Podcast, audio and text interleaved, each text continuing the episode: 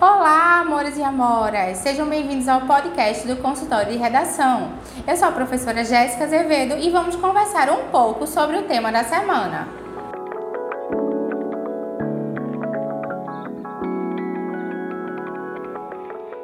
Oi, amores e amoras! Nesse episódio conversaremos um pouquinho sobre o tema Desafios para aliar o desenvolvimento econômico à preservação ambiental no Brasil.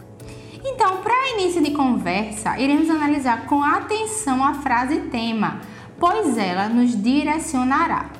A palavra desafios indica que precisaremos focar nos problemas, nas dificuldades, explicando-as, apontando talvez possíveis causas que impedem a resolução do impasse.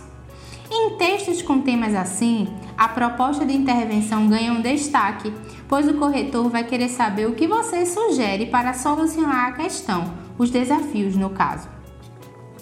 Pensando mais especificamente na temática proposta, é importantíssimo destacar que o desenvolvimento econômico e a preservação ambiental não podem ser vistos como opostos uma vez que nenhuma atividade econômica será viável se a natureza, fornecedora dos recursos materiais e energéticos, estiver comprometida.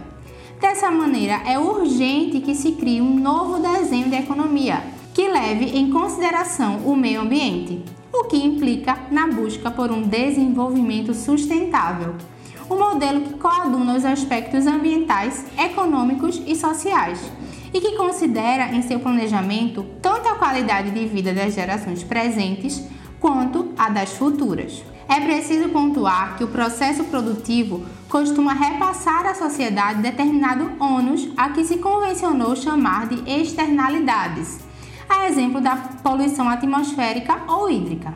Era como se os empresários socializassem os prejuízos com a coletividade embora mantendo o viés capitalista com relação aos lucros, exclusivamente para eles.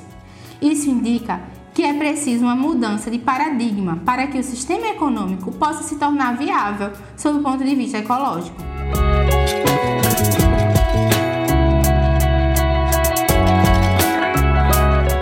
Então pessoal. Espero que tenham gostado. É um tema muito interessante e super atual vale muito a pena refletir sobre ele.